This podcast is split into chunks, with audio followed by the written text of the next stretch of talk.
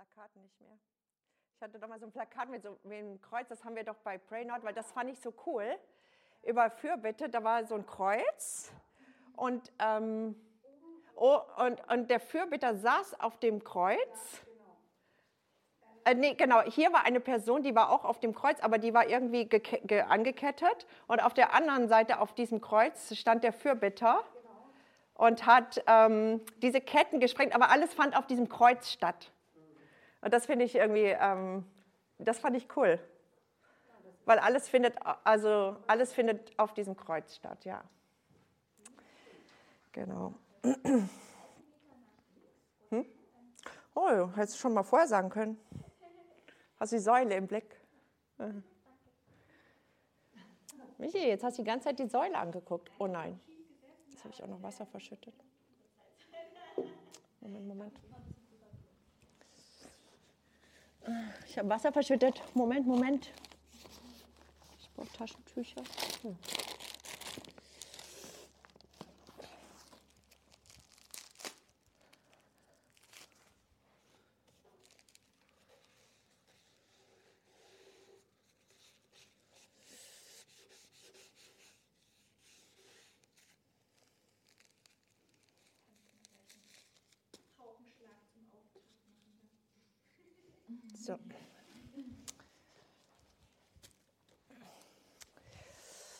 Okay, jetzt gehen wir von der priesterlichen Salbung zu der königlichen Salbung der Gemeinde, die auch sehr viel mit Fürbitte zu tun hat.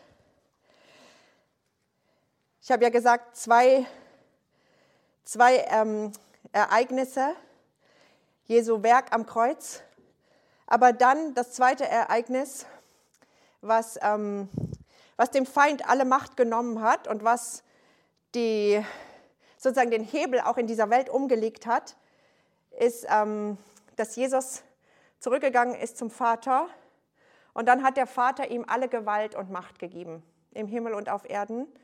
Und er hat ihn eingesetzt ähm, als König über alles. Was wirklich ähm, ganz großartig ist, die Psalmen, wir beten ja viel mit den Psalmen, auch ähm, im, im Lobpreis, auch in der Fürbitte. Die Psalmen sind ja das große Gebetbuch der Bibel.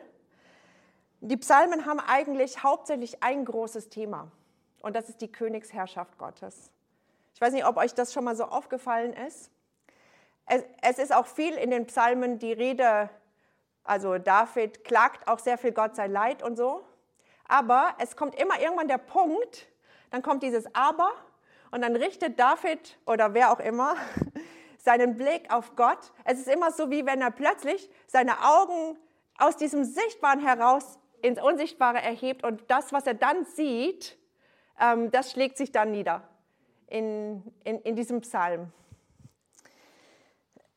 Wir beten, dein Reich komme ähm, ich weiß nicht, wie das in eurer Bibel ist. In meiner Bibel ist überall, wo, wo das Reich Gottes steht, ist immer so eine kleine Fußnote. Und da steht immer unten Königsherrschaft.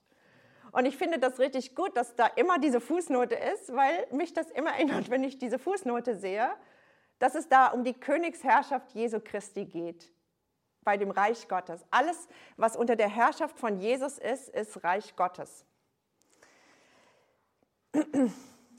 Markus 1, Vers 15 sagt Jesus, die Zeit ist erfüllt.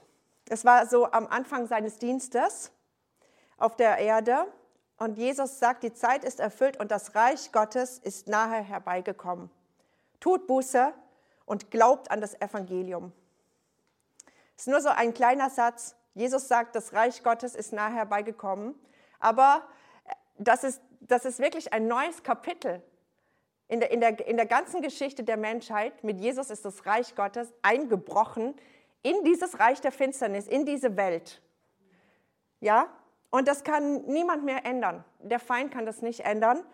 Ähm, wie in der Vision von Daniel, dieser Stein ist los, losgebrochen und alle ähm, die Weltreiche kommen und gehen. Aber dieser Stein ist losgebrochen und er, er wird zu einem großen Berg, der die ganze Erde erfüllt.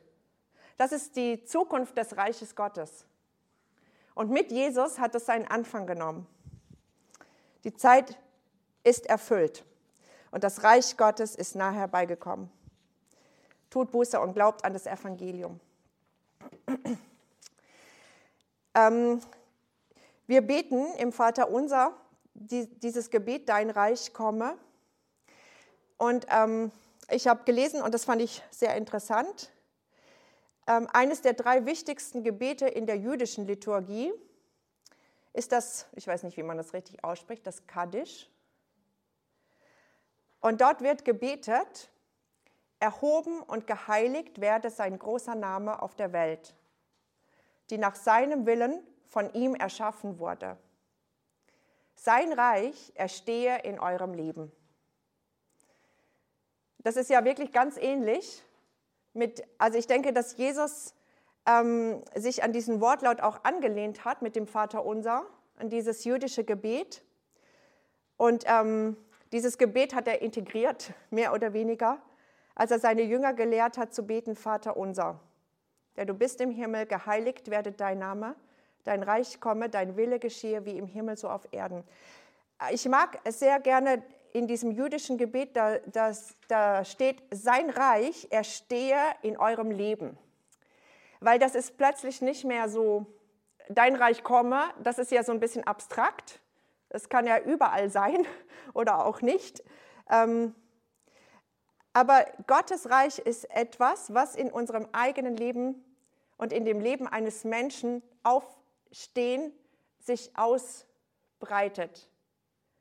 Ja, und dieses Gebet, sein Reich erstehe in eurem Leben. Das heißt, dieses Gebet, dieses Vaterunser, dieser erste Teil des Vaterunsers hat diese, diese vertikale Achse, also so von unten nach oben, nämlich ausgerichtet auf die Größe Gottes und auf sein Reich. Und dann aber gleichzeitig diese horizontale Achse, nämlich wie im Himmel, so auf Erden. Sein Reich erstehe in eurem Leben. Das hat etwas, es, es bringt etwas, es bringt Gott und sein Reich in diese Welt hinein. Darum geht es. Wenn wir König David sehen, der ja eine, so auch ein, so ein Vorschatten auf Jesus Christus ist ähm, und der auch eine ganz besondere Person einfach des Volkes Israels und der Geschichte des Volkes Israels ist, ähm, es ist ein ganz besonderer Mann, weil dieser Mann hatte sowohl eine königliche Salbung als auch eine priesterliche Salbung und er hatte auch eine prophetische Salbung. Das können wir ganz stark in den Psalmen sehen. In ganz vielen Psalmen von David sehen wir, dass sie in die Zukunft weisen und dass sie sozusagen die Dimension der Königsherrschaft Gottes in der Zukunft äh, ganz, also ganz klar so beschreiben. Es ist wie wenn, wenn David damals, also David war ja nicht eine Person des Neuen Testaments, sondern David war eine Person des Alten Testaments. Aber sein Blick ist total auf diese Königsherrschaft Gottes über die ganze Erde gerichtet. Obwohl er ein, er war ein Mensch seiner Zeit, das heißt, da war das kleine Volk Israel, Gottes Volk, aber drumherum waren, also das war ja immer eingebettet in weltreiche und königliche Mächte, da war gar nicht viel von Gottes Königsherrschaft auf der ganzen Welt. Ja? Wenn, dann fand die höchstens in dem kleinen Volk Israel, ich sage jetzt mal im sichtbaren statt, wenn überhaupt, auch das Volk hat sich ja Gottes Königsherrschaft mehr oder weniger die, die ganze Zeit entzogen.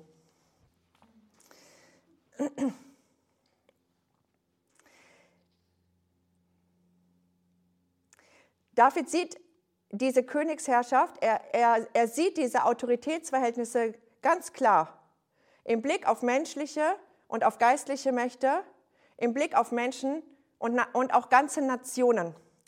Ähm, vor allem dieser Psalm 2 den wir ja jetzt, glaube ich, schon verschiedentlich immer wieder erwähnen. Aber dieser Psalm ist einfach ähm, also so klar, weil, weil er so klar diese prophetische, also David hat da so eine prophetische Sicht auf die Nationen, auf Gott und auf Jesus Christus, den kommenden Messias. Ähm, ich lese euch Psalm 2 nochmal vor. Warum toben die Nationen und sinnen eitles die Völkerschaften? Es treten auf Könige der Erde und Fürsten tun sich zusammen gegen den Herrn und seinen Gesalbten. Und sie sagen, diese Könige und Fürsten, lasst uns zerreißen ihre Bande und von uns werfen ihre Stricke. Also lasst uns diese, diese Gesetze Gottes oder lasst uns Gott von uns werfen. Ja, wir wollen keine Autorität. Und dann heißt es, der im Himmel thront, Gott selbst lacht. Der Herr spottet über sie. Dann spricht er sie an. In manchen Übersetzungen steht, dann herrscht er sie an. Das, ich mag das, weil also anherrschen ist nicht nur, dass man irgendwie laut jemanden anschreit, sondern er, es hat was mit Herrschen zu tun, ja? Er herrscht sie an. Ähm, in seinem Zorn schreckt er sie. Und dann sagt Gott, dann richtet, das ist wie wenn Gott sozusagen, also und auch da, also Gott, das, ist, das hat David hat das vor Augen, als er diesen Psalm schreibt, prophetisch, wie wenn Gott plötzlich, in die, also er schaut auf diese Nationen und die toben und die wollen nichts mit Gott zu tun haben. Und dann richtet Gott seinen Blick auf Jesus, den kommenden Messias, und sagt, als wäre es, also er hat es schon getan, ja. Gott sagt, habe ich doch meinen König geweiht auf Zion, meinem heiligen Berg. Gott richtet seinen Blick auf Jesus und, und er sagt, ich, das, die Nationen können tun und lassen, was sie wollen. Ich habe meinen König geweiht. Ich habe meinen König gesetzt. Und dann sagt dieser König, Jesus, der Messias, lasst mich die Anordnung des Herrn bekannt geben. Er hat zu mir gesprochen, mein Sohn bist du, ich habe dich heute gezeugt. Und dann sagt, das ist auch wieder im Blick auf Fürbitte, extrem interessant. Gott, der Vater, also Gott fordert seinen Sohn auf, zu bitten. Er sagt, ähm, also der Messias, Jesus, sagt, ähm, Gott sagt zu ihm, ich habe dich heute gezeugt, du bist mein Sohn, fordere von mir und ich will dir die Nationen zum Erbteil geben. Zu deinem Besitz die Enden der Erde. Sagt der Vater zu seinem eingesetzten König. Sozusagen, ich äh, du, du äh, bitte mich und ich gebe dir die Nationen, diese Nationen, deren Könige toben und schreien und sich von mir abwenden. Dazu sind die Nationen bestimmt, zum Besitz dieses Königs. Und dann sagt Gott, der Vater zu seinem Sohn, mit eisernem Stab magst du sie zerschmettern, wie Töpfergeschirr sie zerschmeißen.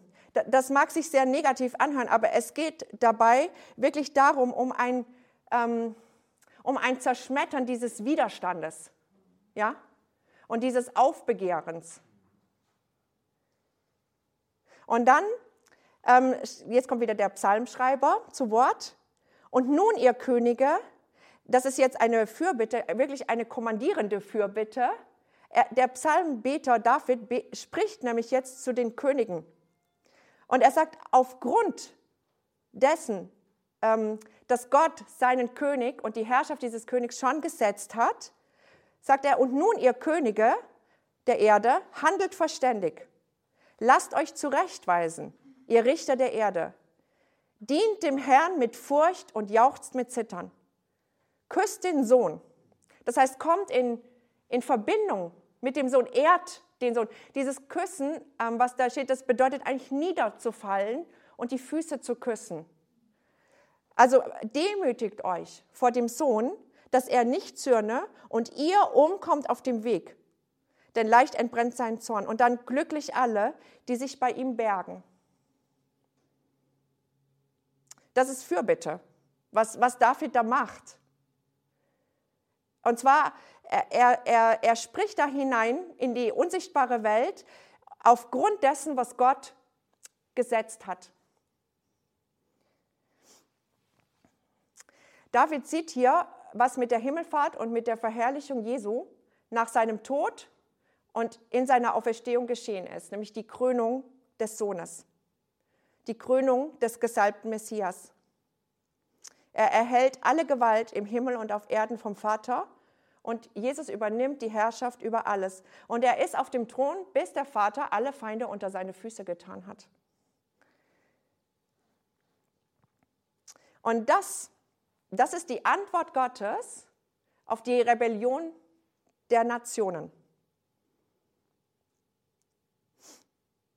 Die Antwort Gottes ist, die Nationen sind das Erbe des Sohnes. Und ähm, wenn wir Philippa 2 lesen, dann sehen wir ja Jesus, wie sehr er sich gedemütigt hat und sein Gehorsam bis zum Kreuz. Und dann heißt es, darum hat Gott ihn auch erhöht und ihm den Namen gegeben, der über alle Namen ist. Die, Gott gibt seinem Sohn die Nationen als ein Auferstehungsgeschenk, aber nicht einfach aus dem Nichts heraus, sondern weil Jesus zuvor die Nationen erkauft hat mit seinem Blut. Weil Jesus zuvor am Kreuz gehangen hat, in, die, in diese Fürbitte-Position und die, die Nationen mit seiner Liebe, mit seinem Blut erkauft hat. Darum hat er dieses Recht auf die Nationen dieser Welt. Und er, der sich gedemütigt hat und zu nichts geworden ist, den krönt der Vater. Spurgeon, Charles Haddon Spurgeon, einer der, ist ja eigentlich einer der größten Prediger aller Zeiten. Habt, kennt ihr den Namen? Sagt ihr euch was? Ja. Ähm, der schreibt, ähm, eben die, der, der weist auch nochmal hin auf diesen interessanten Aspekt. Bitten ist die Regel im Reich Gottes.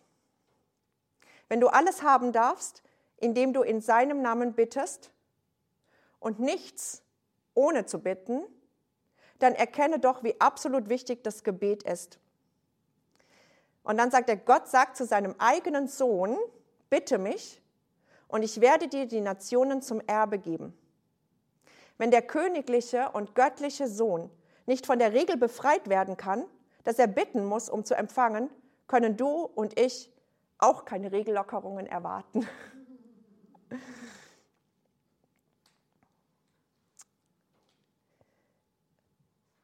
ähm, wie heißt diese Person, dieser Schotte? Ähm, John Knox. Ne? Der ist ja dafür bekannt geworden, dass er, dass er immer so gebetet hat zu Gott, gib mir Schottland oder ich sterbe. Und er war, also das war sein Gebet und das war sein lebenslanges Gebet. Also er hat nicht nur diesen Satz gebetet, aber das war sein Leben. Ähm, so viel dazu. Also er hat das, sich das irgendwie auch zum Vorbild genommen. Wir dürfen wirklich Gott sogar um, um eine ganze Nation bitten. Also Gott ist der Letzte, ich sag mal, der unser, die, unser Gebet begrenzen würde. Aber die Dimension dessen, was wir beten, ist untrennbar verbunden mit dem, wofür wir Glauben haben.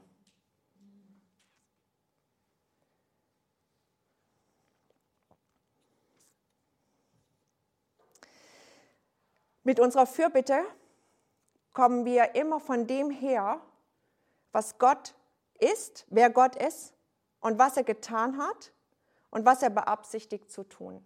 Und das ist auch das Fundament der, unseres Glaubens in der Fürbitte.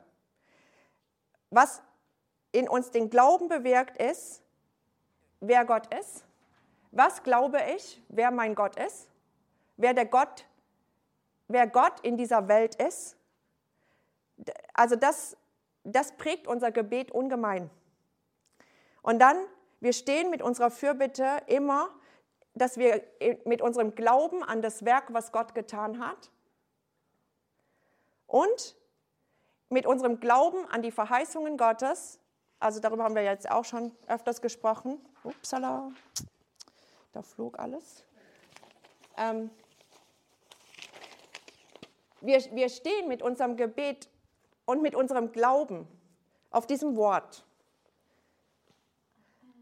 Und es kommt auch vor, dass Gott, ich sag mal, Gott ganz konkret auch äh, im, also im, im prophetischen, also zu uns redet und uns Dinge zeigt, sodass in uns dadurch Glauben aufsteht und wir dann auch für ganz konkrete Dinge mit Glauben beten können. Und trotzdem kommen wir aber immer her von diesem Wort. Ich sage mal, das ist das, das ist das Fundament. Da brauchen wir auch erstmal nicht ich, ähm, besondere prophetische Einblicke, um Fürbitte tun zu können. Wir können auch einfach erstmal mit diesem Wort beten und das ist völlig ausreichend. Aber es gibt Situationen, es gibt auch besondere, also Menschen, die besonders prophetisch begabt sind, auch, ich sag mal, besondere prophetisch begabte Fürbitter, die sehr viel Impulse bekommen von Gott oder Dinge sehen ähm, und daraufhin dann auch wirklich äh, darauf, damit beten sollen, sag ich mal. Aber auf jeden Fall ähm, stehen wir mit unserem Gebet und eben vor allem mit unserem Glauben, de, ja, wir, wir sind einfach auf Gott ausgerichtet, auf seine Person, auf sein Wesen und auf sein Werk und auf seine Absichten. Und unsere Fürbitte ist immer gegründet auf Gottes Verherrlichung. Das ist immer das Ziel. Also wofür auch immer wir beten, ähm, das, das, das Ziel davon ist, dass Gott verherrlicht wird. Das Ziel ist seine Herrlichkeit ähm, unter den Nationen. Das Ziel ist, dass seine Worte, seine Beschlüsse, seine Absichten und seine Verheißungen in, in die Realität kommen. Und wenn das geschieht, dann verherrlicht es ihn. Ja? Es geht nicht darum, dass, ich sage jetzt mal, unsere Beschlüsse, Absichten und Pläne äh, zuerst so in die Realität kommen, auch wenn wir das äh, manchmal gut finden, sondern wir beten immer im Namen und in der Autorität von Jesus. Darum steht es ja auch so oft, diese Aufforderung drin, ähm, es, es wird euch alles gegeben werden, was ihr bittet in meinem Namen oder was ihr bittet in meinem Willen. So. Unser Gebet ist, ist nie losgelöst davon. Also, sondern im Gegenteil. Das heißt, ähm,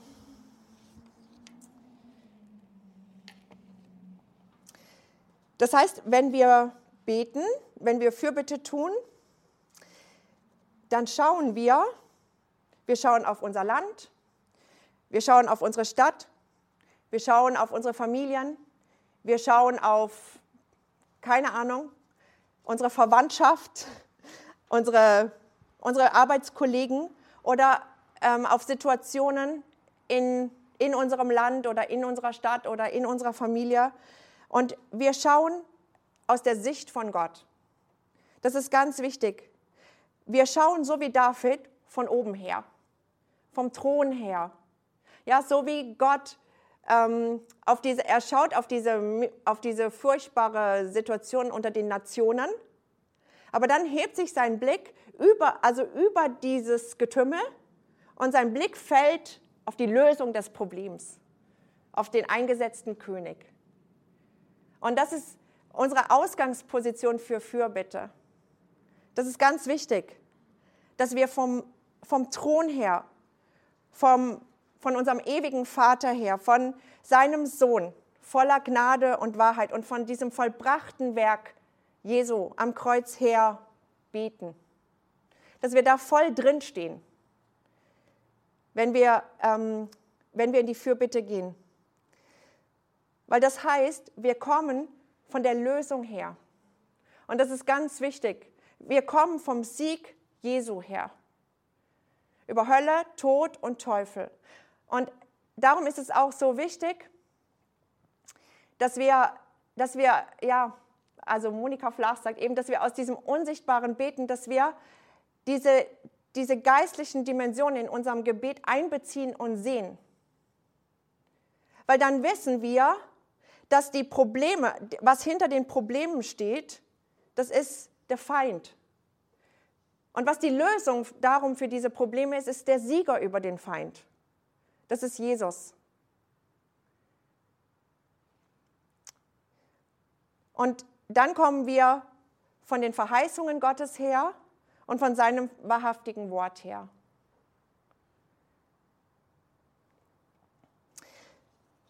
Und ähm, was dabei wirklich wichtig ist, ähm, weder irgendwelche Gebetstechniken noch irgendwelche, ich sag mal, Strategien oder, oder intelligenten Sätze sind in irgendeiner Form ausschlaggebend für effektives Gebet.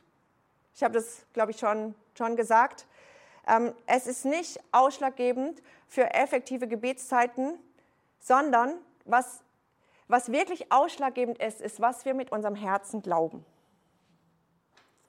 Womit wir mit unserem ganzen Herzen in Übereinstimmung gehen.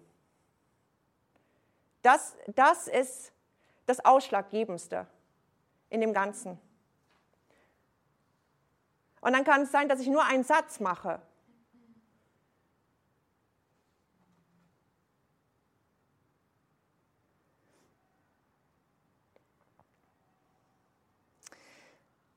Glauben können wir ja nicht produzieren. Und deswegen ist es ganz wichtig, dass wir nur für das beten, ich sage das mal, wofür wir auch glauben. Weil wir ruinieren, wenn wir in eine Routine reinkommen, also wir sind vielleicht sogar auch schon in dieser Routine. Äh, für mich hat es lange, ich habe ganz viel gebetet, ohne, also ohne wirklich zu glauben. Ja? Ich habe, ähm, also ich sage es mal so, ich habe, ähm, wie soll ich sagen? Also ich, ich, ich war ja jetzt sehr lange, ähm, wegen der Aufnahme sage ich das jetzt mal nicht das Land, sondern, aber das wisst ihr ja, ähm, ich war sehr lange in diesem Land und ich hatte da auch ein Gebetshaus und ich habe aber, ähm, also für mich ging es ganz viel darum, also möglichst viel zu beten. So, weil ich da, das nicht verstanden habe. Und ich habe auch äh, meine Leute, also mein Team, einfach dazu gebracht, viel zu beten. Und ich glaube auch, dass diese Gebete nicht falsch waren. Aber ich habe mir, das hat bei mir so eine Routine hervorgebracht, einfach für alles zu beten. Und ich habe so viel, ich sage mal, so viele Sätze gemacht, also so viel mit meinem Mund gebetet, ähm, vielleicht stundenlang sogar, aber das, es, ich, ich kann jetzt, also ich weiß ganz genau, wenn dieses Gebet sich mit Glauben verbunden hat und wenn nicht.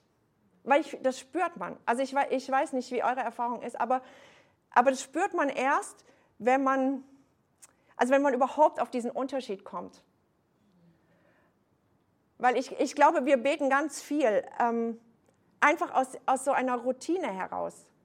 Auch vielleicht in unseren Gemeinden, Gebeten und so. Und das ist auch immer der Punkt, wo es mühsam wird. Wo es mühsam wird und wo man das Gefühl hat, ähm, man bleibt so in dem stecken, so viel hilft viel. Und dann wird das wie so eine Art, so ein Treiber. Ja, dann denkt man, man muss möglichst viel beten. Und, ähm, und nur wenn ich, wenn ich viel bete, und das ist es eben überhaupt nicht, sondern, sondern unser Glaube. Und weil das so ist, und da kommen wir wieder zu dieser Beziehung zurück. Und da kommen wir auch ähm, zu diesem Wort. Wo kommt denn unser Glaube her? Unser Glaube kommt, indem wir unseren Gott immer mehr kennenlernen. Und Gott zu kennen in meinem Leben geht nur, indem ich Zeit mit ihm verbringe. Also indem ich ähm, in, in meine Beziehung mit ihm pflege oder also das meine ich jetzt nicht auf so eine gesetzliche Art und Weise, sondern einfach indem ich wirklich mit Gott lebe. Und unser Glaube, das sagt die Bibel, unser Glaube kommt durch das Wort Gottes. Und je mehr ich mich in dieses Wort reinsetze, ähm, umso mehr wird, das, wird Glauben in, in mir wachsen. Das ist, das ist so, weil, weil Gott das so gesetzt hat. Dieses Wort ist lebendig. Dieses Wort ist Geist und Leben. Wenn wir mit, uns mit diesem Wort beschäftigen, dann, dann bringt das etwas in uns hervor. Es, macht, es, es bringt Glauben hervor. Lebendigen Glauben. Und darum ist die Frage, wenn wir nach effektivem Gebet fragen, ist immer die Frage, wer ist mein Gott? In welcher Beziehung stehe ich zu meinem Gott? Und ja, auch in welcher Beziehung stehe ich zu diesem Wort?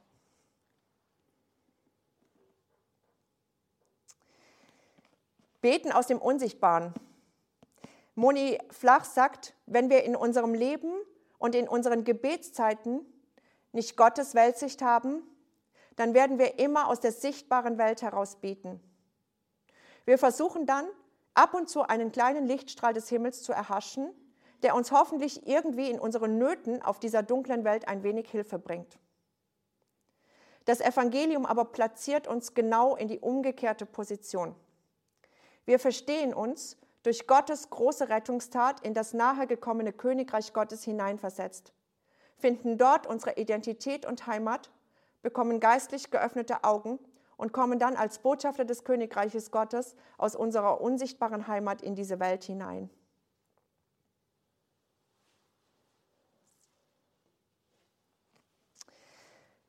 Das Ziel aller Fürbitte ist die Verherrlichung des Namens Jesus.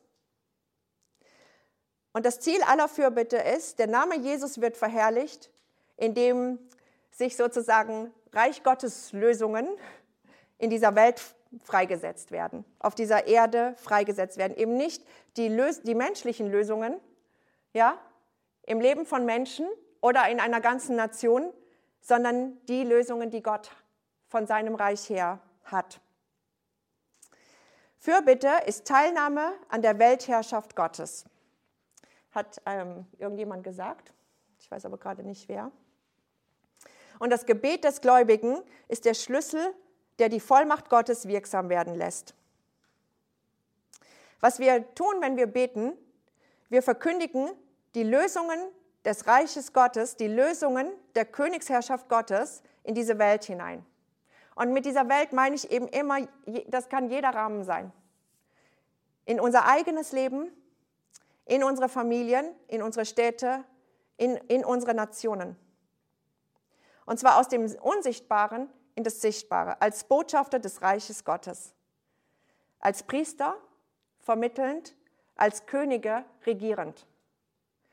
Und zwar durch Gebet, durch Fürbitte, durch Lobpreis, durch Proklamation. Weil unser Gebet ist eigentlich nichts anderes als auszusprechen, womit wir übereinstimmen. Das ist, das ist Gebet. Das ist auch die, diese Dimension von proklamierendem Lobpreis. Wir, wir gehen in Übereinstimmung damit, Jesus ist König dieser Welt. Und ich kann ähm, auch sagen, Jesus ist der König gesetzt über meine Familie. Und wenn, ich die, mit, wenn sich das mit meinem Glauben verbindet, dass ich glaube, auch wenn meine Familie total, ähm, also bei meiner Familie zum Beispiel ist das so, also meine Kernfamilie nicht, die sind Christen, aber der Rest meiner Familie, da geschehen ganz komische Sachen und ich, ich kann wirklich sagen, da ist wirklich so ein Tod ist in meiner Familie. Also nicht nur geistlicher Tod, sondern auch Krankheiten, da sind Leute auf ganz komische Weise gestorben. Und das ist alles, wenn ich darauf schaue, dann, dann, denk, dann also löst das ganz fürchterliche Gefühle in mir aus.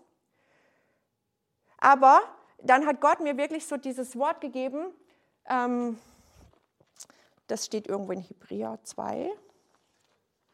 Moment, ich muss das mal kurz lesen.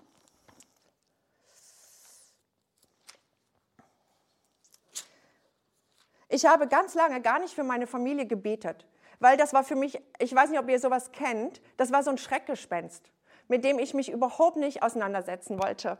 Und ich, also, wenn man anfängt, für etwas zu beten oder für Menschen zu beten, dann, dann setzt man sich sehr stark, ähm, dann begibt man sich da irgendwie so rein.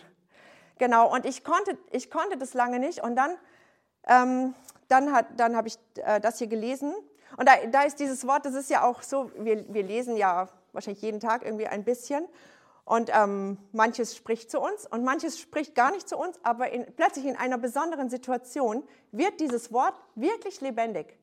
Und ähm, da steht, weil nun die Kinder Blutes und Fleisches teilhaftig sind, hat auch er, Jesus in gleicher Weise daran Anteil gehabt. Und dann steht hier, um durch den Tod, den, um seinen Tod, den zunichte zu machen, der die Macht des Todes hat. Das ist der Teufel. Und um alle, die zu befreien, die durch Todesfurcht das ganze Leben hindurch der Knechtschaft unterworfen waren. Hier steht, dass Jesus durch seinen Tod den zunichte gemacht hat, der die Macht des Todes hat, das ist der Teufel. Also es ist eine festgelegte Tatsache. Und um alle, die zu befreien, alle, die zu befreien, die durch Todesfurcht das ganze Leben hindurch der Knechtschaft unterworfen waren. Das heißt, dass, dass, dass Jesu Absicht ist, alle zu befreien, die durch Todesfurcht das ganze Leben hindurch der Knechtschaft unterworfen sind. So. Der Feind weiß ganz genau, was Jesus da gemacht hat. Und wenn der Feind auf meine Familie schaut, weiß der Feind auch, was Jesus da gemacht hat. Aber der Feind hat ums Verrecken es über Jahre geschafft, mich so zu ängstigen vor dieser ganzen Geschichte, dass ich überhaupt auch nicht als Fürbitter irgendwie da eingegriffen hätte. Ja? Aber dann habe ich das gelesen und dann sind auch einige Sachen, also in, überhaupt in meiner Beziehung zu Gott passiert. Und das hat mich total ähm, kühn gemacht, weil ich keine Angst mehr habe vor dieser Todesgeschichte, sondern jetzt kann ich dieses Wort nehmen und ich, ich kann das wirklich aussprechen. Dieser Feind, ähm, der die Macht des Todes da hat über meiner Verwandtschaft, den hat Jesus schon zunichte gemacht. Und dann, dann kann ich dafür beten, dass Jesus die freisetzt, die schon ihr ganzes Leben lang unter dieser Todesfurcht stehen. Aber dann ist es nicht mehr, das ist nicht meine Lösung für meine Verwandtschaft, sondern die Lösung liegt schon in dem, was Jesus getan hat, in seinem Tod und in seiner Auferstehung. Und von dieser Lösung, Herr, kann ich beten ohne Angst, weil ich bin raus aus der Geschichte. Und das ist es eben auch als Fürbitter. Wir, wir sind noch in der Welt, aber wir sind nicht mehr von der Welt. Und wir können auch nur Fürbitte tun für diese Kaliber, die sich hier in dieser Welt abspielen, wenn wir das als Menschen tun, die raus aus der Geschichte sind, die hineinversetzt sind in das Reich des lieben Sohnes und die total stehen auf, auf dem Erlösungswerk von Jesus und auf, auf, diesem, auf dieser Wahrheit. Und von da, aus dieser Heimat heraus, aus dieser Identität heraus, können wir agieren. Und von diesem Thron her, von diesem Thron her und von diesem Kreuz her.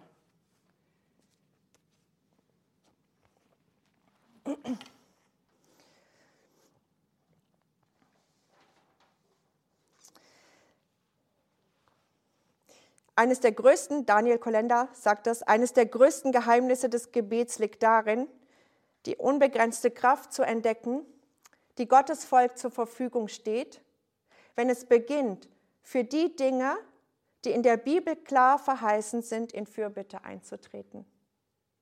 Wir müssen gar nicht so viel darüber hinausgehen.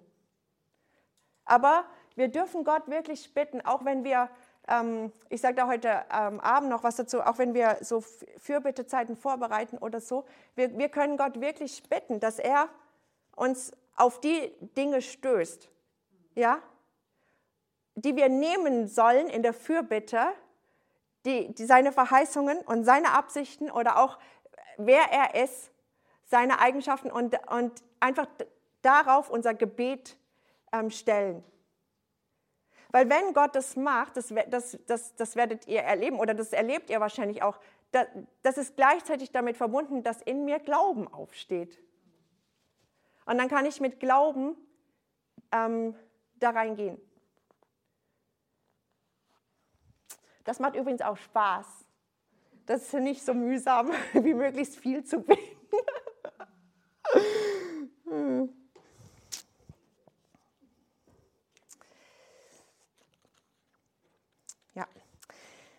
Jetzt haben wir diese, König, diese priesterliche Salbung der Gemeinde ähm, die königliche Salbung der Gemeinde.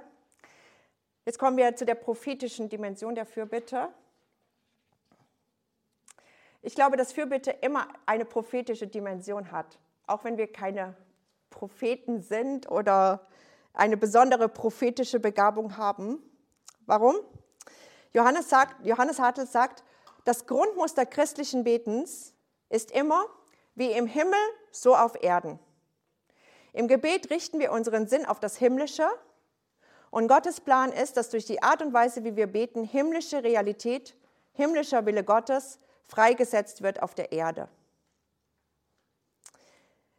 die prophetische Dimension in der Fürbitte ist eben diese Ausrichtung auf die Verheißungen und Absichten Gottes. Und auf diese Dimension des Unsichtbaren, des Reiches Gottes, die wir glauben und aus dieser Dimension heraus beten wir. Und darum setzt Fürbitte, setzt diese geistliche Realität von Gottes Reich frei. So dass Gottes, Gottes Reich, seine Herrschaft, da wo wir im Glauben übereinstimmen, dass Gott Herr ist, das fängt in meinem eigenen Leben an.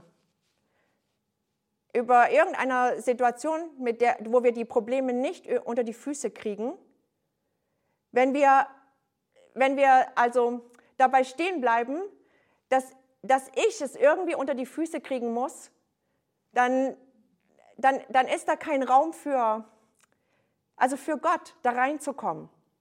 Aber wenn ich mit Gott in Übereinstimmung gehe, dass er der Herr meines Lebens ist, und ich sage, ähm, ich sage im Angesicht des Feindes, Herr, du bist der Herr meines Lebens.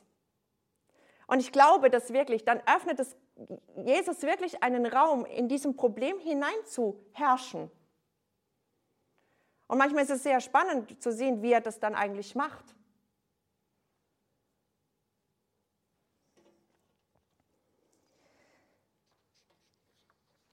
Wir haben das gesagt, es, es geht darum, in den Riss zu treten zwischen dem Ist-Zustand und dem, was sein sollte.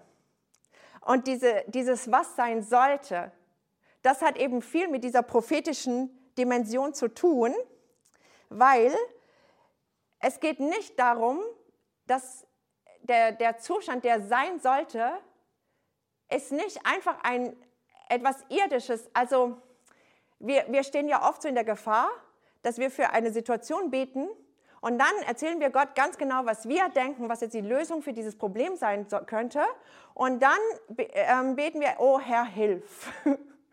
oh Herr, hilf, dass jetzt diese Person das zu dieser Person sagt, dass hier äh, Frieden geschlossen wird und dass dann irgendwie, ähm, hm, hm, hm. und dann sagen wir am Ende, dein Wille geschehe. ich weiß nicht, ob ihr sowas kennt. Genau.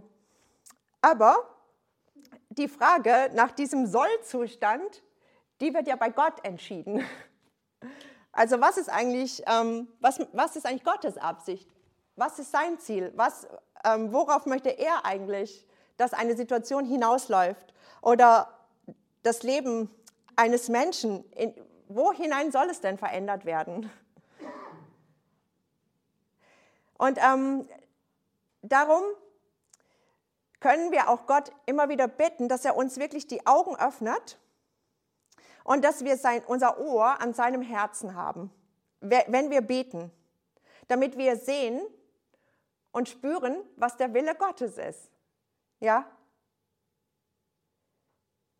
Diese prophetische Salbung, ähm, die David hatte und die wir brauchen in der Fürbitte, ist die, die sagt, das ist der Ist-Zustand und wir sehen ganz klar, dass dieser Zustand sich extrem von dem unterscheidet, was, was Gott will. Ja? Und dass wir dann in diesen Riss treten und sagen, das wollen wir nicht akzeptieren, das müssen wir auch nicht akzeptieren. Gott will, dass wir das nicht akzeptieren. Und dann ähm, sprechen wir sozusagen wie Gott das Nichtseiende, als wäre es schon da. Weil wir davon ausgehen können, wenn wir mit diesen Verheißungen Gottes und mit diesen Absichten Gottes beten, dann ist es etwas, was noch nicht da ist, aber wovon wir ausgehen können, dass es gesetzt ist. Weil Gott, weil es Gottes erklärter Wille ist. Und dann können wir in der Fürbitte tatsächlich so weit gehen, dass wir, dass wir, weil Gott uns diese Regentschaft gegeben hat, natürlich immer in Kooperation mit Gott mit seinem Wort, mit seiner Wahrheit, mit seinem Willen, mit seinen Absichten, mit seiner Liebe. Ähm, da können wir diese Sachen setzen. Auch. Darum dieses, dieses Gebet ähm, in Psalm 2. Das ist ja in dem Sinn keine Fürbitte. Also David sagt ja nicht, ähm, Herr, ähm, mögen jetzt diese Könige verständig handeln und mögen sie, ähm, bitte lass sie doch jetzt ähm, Weisheit erlangen in ihrem Herzen und den Sohn küssen, sondern er spricht da direkt rein. Ja? Er spricht es zu diesen Königen. Ähm, er setzt sozusagen das, was Gottes Wille ist. Und das ist vielleicht eine Dimension in der Fürbitte, die vielleicht auch dem einen oder anderen eher so ein bisschen fremd ist. Aber das auch wiederum geht nur im Glauben. Das hat gar nichts damit zu tun, dass wir dann irgendwie möglichst, was weiß ich, ähm, da eine, einen energischen Tonfall annehmen oder welche Sätze wir da machen, sondern die Frage ist immer, ob wir das von ganzem Herzen glauben, ergreifen und so glauben, als sei es schon da, weil das sagt ja die Bibel, das ist Glaube. Das Unsichtbare so zu, zu ergreifen, als sei es schon da, als sei es schon sichtbar. Und das ist auch in unserem Gebet so. Und deswegen möchte ich euch auch ermutigen, lieber auch in Gebetszeiten oder so, lieber nicht zu beten oder auch einfach mal still zu sein und wirklich zu warten, bis, manchmal ist es durch etwas, was jemand sagt, manchmal ist es durch das Gebet deines Vorgängers, manchmal ist es irgendwie so, weil ein, ein Thema ähm, dich irgendwie berührt. Aber ich, ich weiß nicht, ob ihr das kennt. Ansonsten spürt mal ähm, auf den Moment, wo ihr merkt, da steht Glauben in mir für, für etwas auf. Ich werde wirklich von etwas berührt und ähm, ja, da, da verändert sich was. Also es geht irgendwie so von da oben irgendwo anders hin. Ja, da, von da oben können wir ganz viele Sätze machen. Ähm, genau. Und was damit einhergeht, ist auch oft so diese Erwartung. Ja, dass, dass man plötzlich so, ich weiß nicht, davon ergriffen wird, dass es ja tatsächlich so ist, dass Gott das tut. Ja? Dass da tatsächlich ähm, die, das Krasse ist, wenn, wenn ich hier äh, sitze in diesem Raum und ähm, für, für Indien betet, dass tatsächlich sich Sachen, meinetwegen mit irgendwelchen Engelfürsten oder was auch immer, sich Sachen tatsächlich in Bewegung setzen. Dass wenn ich die Gnade Jesu besinge über diesem gnadenlosen Indien, dass die Gnade tatsächlich vom Himmel, gestern haben, ich musste echt so, plötzlich hat Andrea was gebetet, es möge jetzt vom Himmel auf die Erde fallen. Und das hat mich so, das hat mich so berührt, weil ich plötzlich, ich hatte plötzlich so Glauben, dass jetzt wirklich dieser Himmel aufgeht und etwas Gott vom Himmel, wie dieses Fass da, ne, was der Engel auf die Erde geschmissen hat, dass Gott jetzt wirklich, ich weiß nicht mehr, was es war, aber dass da etwas fällt auf diese hinduistische Welt. Genau, und da, das, ist, ähm, das ist anders irgendwie, ja. Das ist der Glaube. Das ist der Geist des Glaubens. Okay, ich muss jetzt mal schnell weitermachen. Ähm, Fürbitte. In unserem Leben geht es um Gottes Königreich. Das ist jedenfalls die Dimension, die Gott für unser Leben gesetzt hat. Es geht nicht nur um uns. Es geht auch nicht nur um den, also um unser engstes Umfeld, sondern es geht wirklich um diese, um die Nation, um die Welt in, in welchem Autoritätsbereich auch immer. Und ähm, David, also diese prophetische Dimension, die hat sich bei David so extrem in seinem Leben niedergeschlagen.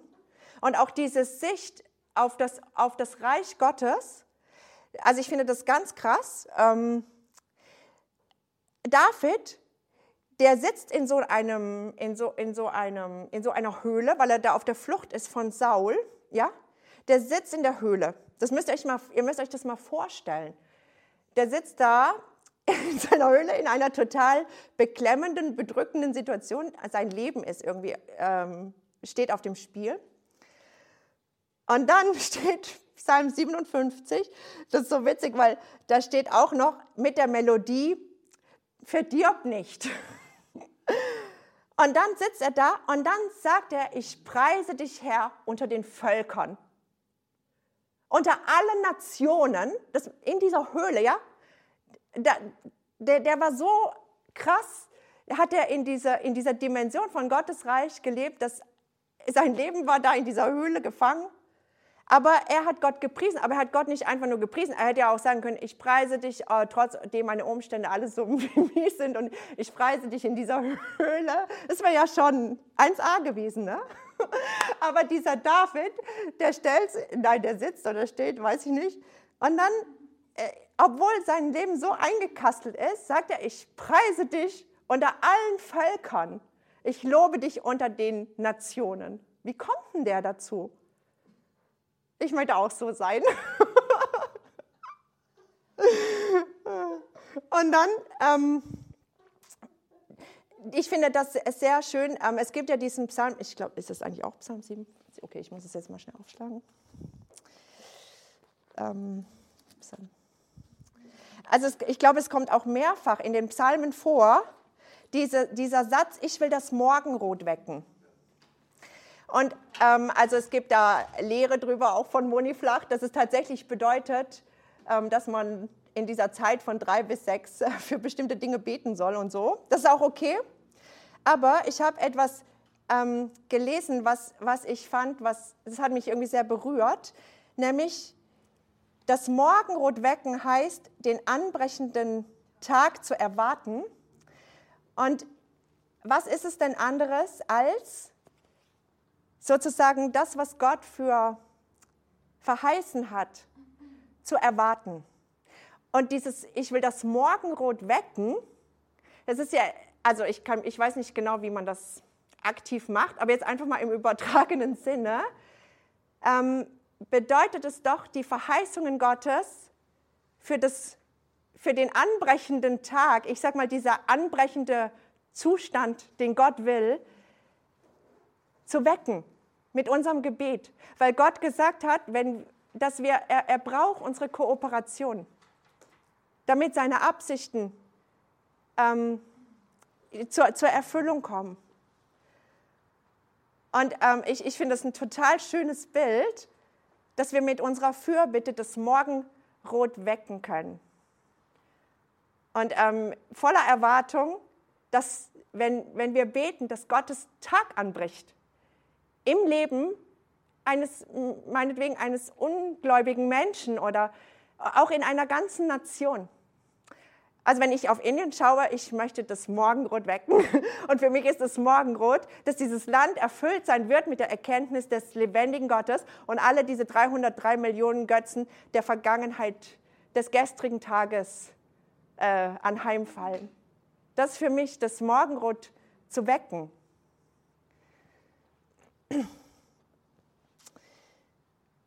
Das bedeutet aber auch, ähm, so wie David, er hat wirklich diese Absichten Gottes auf seinem Herzen getragen. Das ist nichts ähm, Steriles, was sich in unserem Kopf irgendwie abspielt, sondern das ist etwas, was, was Gott in unser Herz hineinlegt. Und ich glaube, dass Gott das auch liebend gerne tut dass er eigentlich nur unsere Bereitschaft braucht. Er braucht immer so unseren kleinen Schritten der Bereitschaft und dann er kommt.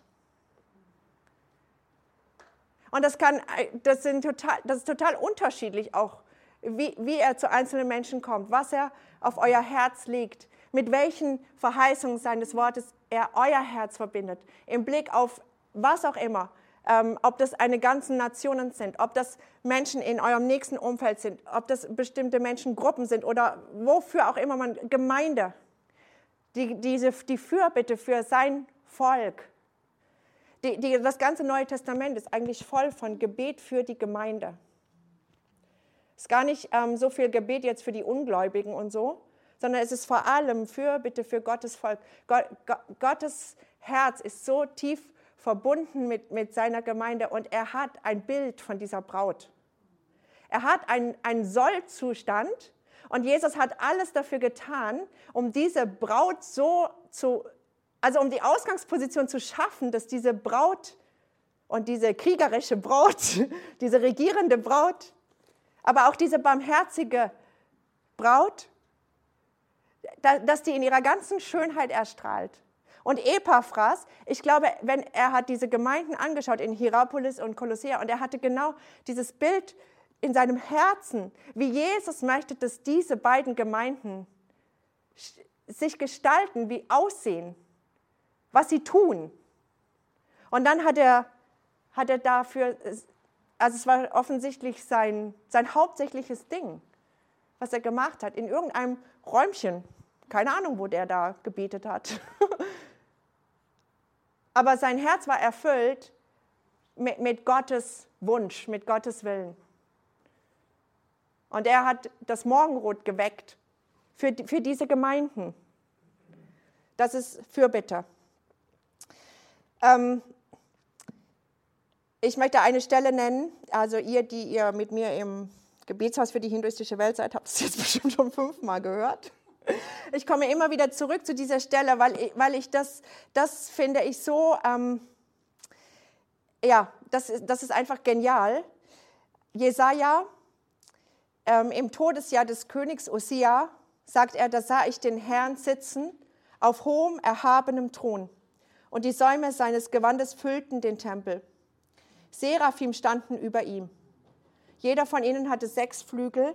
Mit zweien bedeckte er sein Gesicht, mit zweien bedeckte er seine Füße und mit zweien flog er. Und einer rief dem anderen zu, und Jesaja hat es gehört. Und einer rief dem anderen zu und sprach: Heilig, heilig, heilig ist der Herr der Heerscharen. Der Herr der Heerscharen. Die ganze Erde ist erfüllt mit seiner Herrlichkeit. Das haben diese Engel ge gerufen. Einer hat es dem anderen zugerufen und Jesaja hat es gesehen und er hat es gehört. Und das war, das war in, in der Zeit Jesajas. Ähm, da war überhaupt nichts zu sehen von dieser Herrlichkeit Gottes, die diese ganze Erde erfüllt. Ja? Aber er hat gehört, wie diese Engel gerufen haben, die ganze Erde ist erfüllt mit seiner Herrlichkeit. Das ist eine Tatsache. Die Engel haben nicht gerufen, der ganze Himmel ist erfüllt mit seiner Herrlichkeit, sondern es war diese prophetische Dimension, ähm, die, die ähm, Jesaja da gesehen hat, auf einen kommenden Zustand. Das haben mehrere Propheten gesehen. Ähm, eben Habakuk. Habakuk ähm, war ein Prophet und er hat den, den Niedergang des babylonischen Reiches erlebt und den ähm, Aufstieg des assyrischen Reiches. Und ähm, mitten in Habakuk, in Kapitel 2, Vers 14, da steht plötzlich diese Verheißung, ähm, die Gott Habakuk gibt. Die Erde wird erfüllt sein von der Erkenntnis der Herrlichkeit des Herrn, so wie die Wasser die Meere bedecken. Gott hat diese Verheißung gegeben. Jesaja hat das gesehen. Diese Engel, die sagen, die Erde ist erfüllt mit seiner Herrlichkeit. Und auf diese Vision, die Jesaja hatte, auf diese Vision hin, ähm, geht er ins Gebet. Und wir finden später im Buch Jesaja, im Kapitel 63, ein Gebet von, von ihm. Und da sagt er, wir, das Volk Israel, wir sind wie solche geworden, die du von Alters her, über die du von Alters her nicht geherrscht hast über denen dein Name nicht ausgerufen ist. Also weit entfernt von dieser Herrlichkeit Gottes, die nicht immer die Nation Israel war, erfüllt oder offensichtlich erfüllt von dieser Herrlichkeit. Und dann betet Jesaja, ach, dass du den Himmel zerrissest und herabstiegest, sodass vor deinem Angesicht die Berge erbeben, wie Feuer Reisig entzündet, wie Feuer Wasser zum Wallen bringt um deinen Namen kundzutun, deinen Gegnern, sodass vor deinem Angesicht die Nationen erzittern. Jesaja hat diese Engel gehört, die sagen, die ganze Erde ist erfüllt mit seiner Herrlichkeit. Und dann hat er sozusagen, er ist zu Gott gegangen und er hat gesagt zu Gott, wenn diese Nationen, wenn diese Erde erfüllt sein soll mit deiner Herrlichkeit, dann musst du etwas tun. Du musst den Himmel aufreißen und du musst herabkommen und du musst dich offenbaren, damit deine Gegner deinen Namen sehen und damit vor deinem Angesicht die Nationen erzittern. Und Gott hat es gemacht. Er hat den Himmel aufgerissen und er hat seinen Sohn gesandt. Dieses fleischgewordene Wort Gottes. Ja, von nun an sehen wir die Herrlichkeit Gottes im Angesicht Jesu Christi. In Jesus hat er seine Herrlichkeit auf diese Erde gebracht, für die Menschen, ähm, sie zu erkennen. Das ist Fürbitte. Und ich glaube, das ist die effektivste Form von Fürbitte, wenn wir, wenn wir die Verheißungen Gottes nehmen, sein Wort, seine Absichten und seinen Willen und dann wirklich einfach im Blick auf Menschen, auf Orte, auf Situationen damit in Übereinstimmung gehen und im Namen Jesu beten. Und das verbunden mit Glauben und verbunden mit Liebe. Das Gebet muss durch uns hindurch. Es muss durch uns hindurch und von Glauben durchdrungen werden, bevor es zum Krafteinsatz wird. Johannes Hartl hat es gesagt, auch ähm, habe ich vorher schon gesagt, Autorität in der Fürbitte hast du über das, was du liebst. Autorität gründet immer auf Verantwortung und auch auf Liebe. Weil sonst können wir die Autorität nicht auf gute Weise nutzen. Damit ist ähm, Fürbitte auch letztendlich immer ein Teil des geistlichen Kampfes, weil es im Kern immer darum geht, dass das Reich Gottes in, in diese Welt, in das Leben von Menschen, von Städten, von Nationen ähm, hineinkommt. Darum sind wir mit unserer Fürbitte, und das müssen wir auch, das muss uns bewusst sein oder darf uns bewusst sein, wir sind eingebunden in diesen Konflikt. Und das ist es auch, warum der Feind auf alle mögliche Art und Weise immer versucht, uns die Fürbitte oder das Gebet allgemein, aber besonders auch die Fürbitte irgendwie madig zu machen. Dass wir das äh, irgendwie anstrengend finden oder dass wir damit eben solche, solche Festungen auch, ja, viel beten hilft viel.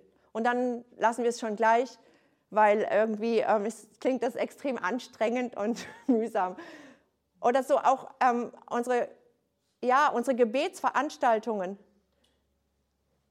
Ähm, ich glaube, was der Feind immer so versucht ist, uns sozusagen nicht von Gott her beten zu lassen, sondern von uns selbst her. Also nicht so von oben nach unten, dass wir zuerst mal Gott in den Blick nehmen und, und das, was er sagt, sondern dass wir, von, dass wir stehen bleiben, ähm, dass wir, da haben wir ein Problem. Und dann, ähm, also das ist vielleicht eher so unbewusst, aber dann denken wir, jetzt müssen wir eigentlich auch während des Betens eine Lösung für dieses Problem finden. Und dann müssen wir Gott diese Lösung irgendwie vortragen und so. Und dann bleiben wir so richtig in diesem Problemorientierten stecken. Und das macht wirklich keinen Spaß. Weil das ist total frustrierend, weil wir ja eigentlich auch wissen, dass unsere Lösungen, also das sind ja nicht wirklich Lösungen. Genau, aber Gott möchte, dass wir lösungsorientiert beten, einfach von ihm her. Und der Feind hat so ganz verschiedene Strategien, uns davon abzuhalten. Und das sind teilweise einfach sehr subtile Strategien. Ähm, ja, wir finden manchmal auch die Gebetsveranstaltungen in unseren Gemeinden eher angestaubt. Aber das hat, das hat, glaube ich, ganz viel damit zu tun, eben, dass wir, dass wir in diesem Menschlichen so drin stecken bleiben. Und dass der Feind das, das so belegt, dieses Gebet und dieses Fürbittegebet mit diesen, mit diesen menschlichen Strategien oder so. Und dann, dann sind wir schon von vornherein irgendwie, irgendwie frustriert oder das sind dann so frustrierende Veranstaltungen auch. Aber das, eben, das kann ganz, auf ganz unterschiedliche Weise sein, wie, also wie der Feind das versucht zu blockieren. Aber wir, was wir müssen auch als Fürbitter, wenn wir, ähm, wenn wir uns in diesen Dienst reinstellen, ist, dass, dass wir auf jeden Fall Gegenwind haben. Und ich glaube besonders als Fürbitter, einmal weil es so ein, auch so ein versteckter Dienst ist, aber weil es tatsächlich, ich sag mal, im, im, im geistlichen Kampf ist es ein Front. Gehören wir zu der Fronttruppe. Müssen wir auch sehr fürsorglich sein. Fürsorglich im Blick auf unsere Beziehung zu Gott. Ähm, fürsorglich auch, ich sag mal, im Blick, wo, wo, ja, ähm, womit wir uns füttern, also was auch das Fundament ist, auf dem wir selber stehen. Weil der Feind kommt auch oft wirklich so mit Verwirrung. Eben zum Beispiel auch durch so, wenn dann so spezielle Theorien, also im Blick auf Fürbitte gibt es ja manchmal auch sehr spezielle so Theorien, also vor allem im Blick auf geistliche Kampfführung eben. Und dann äh, fangen an Leute, an, also sich nicht mehr auf das Gott zu konzentrieren, sondern eben auf ir dann irgendwelche Territorialmächte und was man alles erst rausfinden muss und was, ähm, also solche, solche spezifischen Dinge, die mehr verwirren, als uns zum, zum Glauben und zu der Wahrheit Gottes zu, zu bringen. Und da, es gibt halt so ganz subtile Wege, also wo, wo wir auch vorsichtig oder wachsam einfach sein müssen, dass wir, dass wir wissen, ähm, worauf wir gegründet sind. Und ich glaube, die größte Gefahr ist, ähm, dass, dass daraus ein Programm wird. Also vor allem, wenn man, so wie Epaphras, das wirklich auch so, so ein Dienst ist. Aber da, darum ist es immer gut, wirklich wachsam auf diese zwei Sachen zu sein. Habe ich Liebe und habe ich Glauben. Und wenn ich das, also das heißt jetzt nicht, dass ich immer in jeder Gebetszeit vor liebevollen Emotionen überspült sein muss. Das meine ich überhaupt nicht damit, aber ähm, ist mein Herz verbunden mit dem, wofür ich bete. Das, das sind zwei, wie so, so ein bisschen so ein Test auch.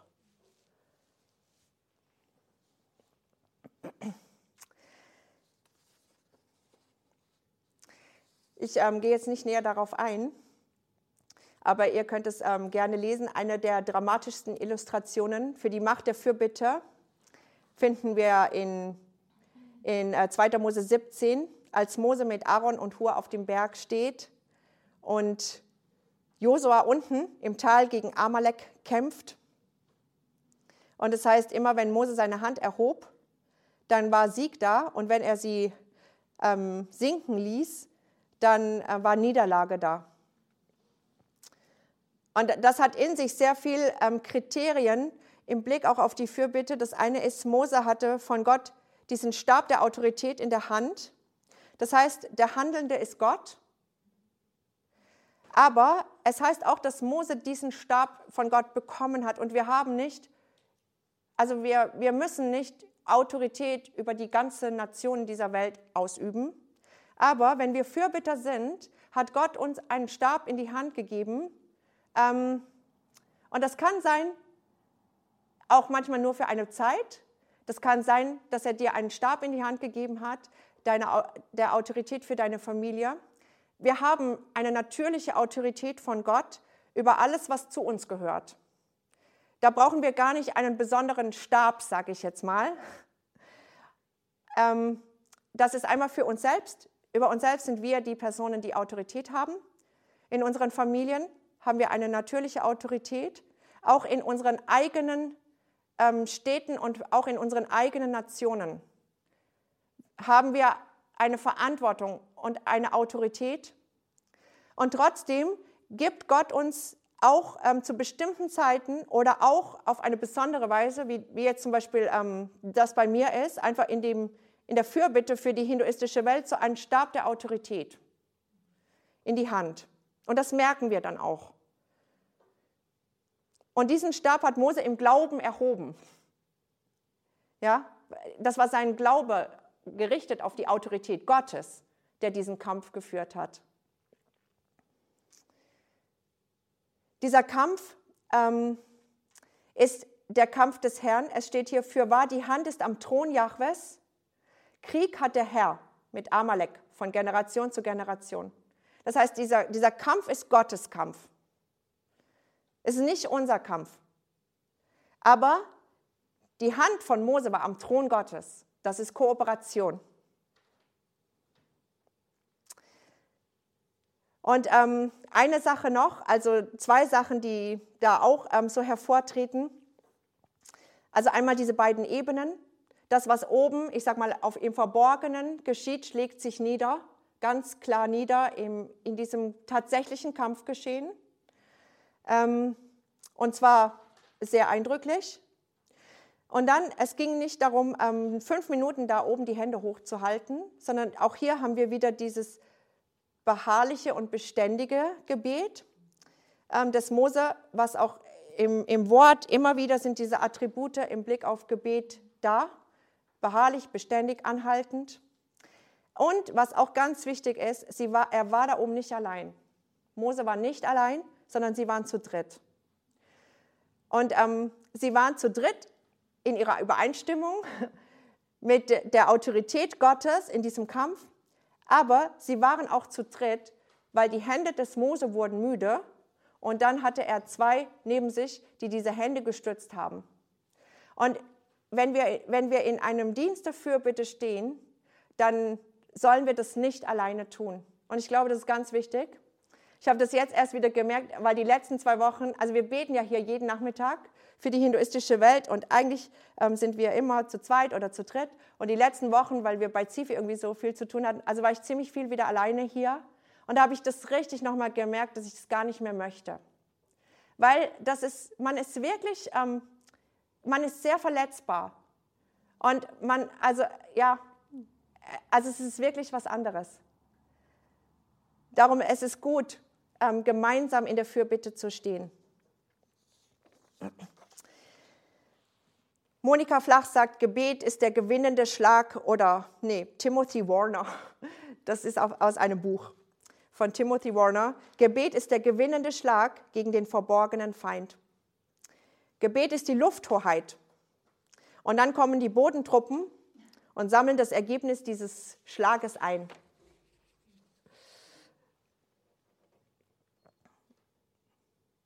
Gebet ist die Lufthoheit.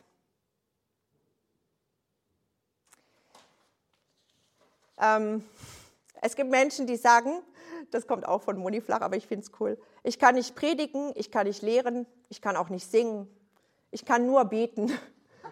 Und dann hat sie gesagt, das ist so, wie wenn jemand sagt, ich habe kein Maschinengewehr, ich habe keine Panzerfaust oder Kanone, ich habe nur eine Interkontinentalwaffe.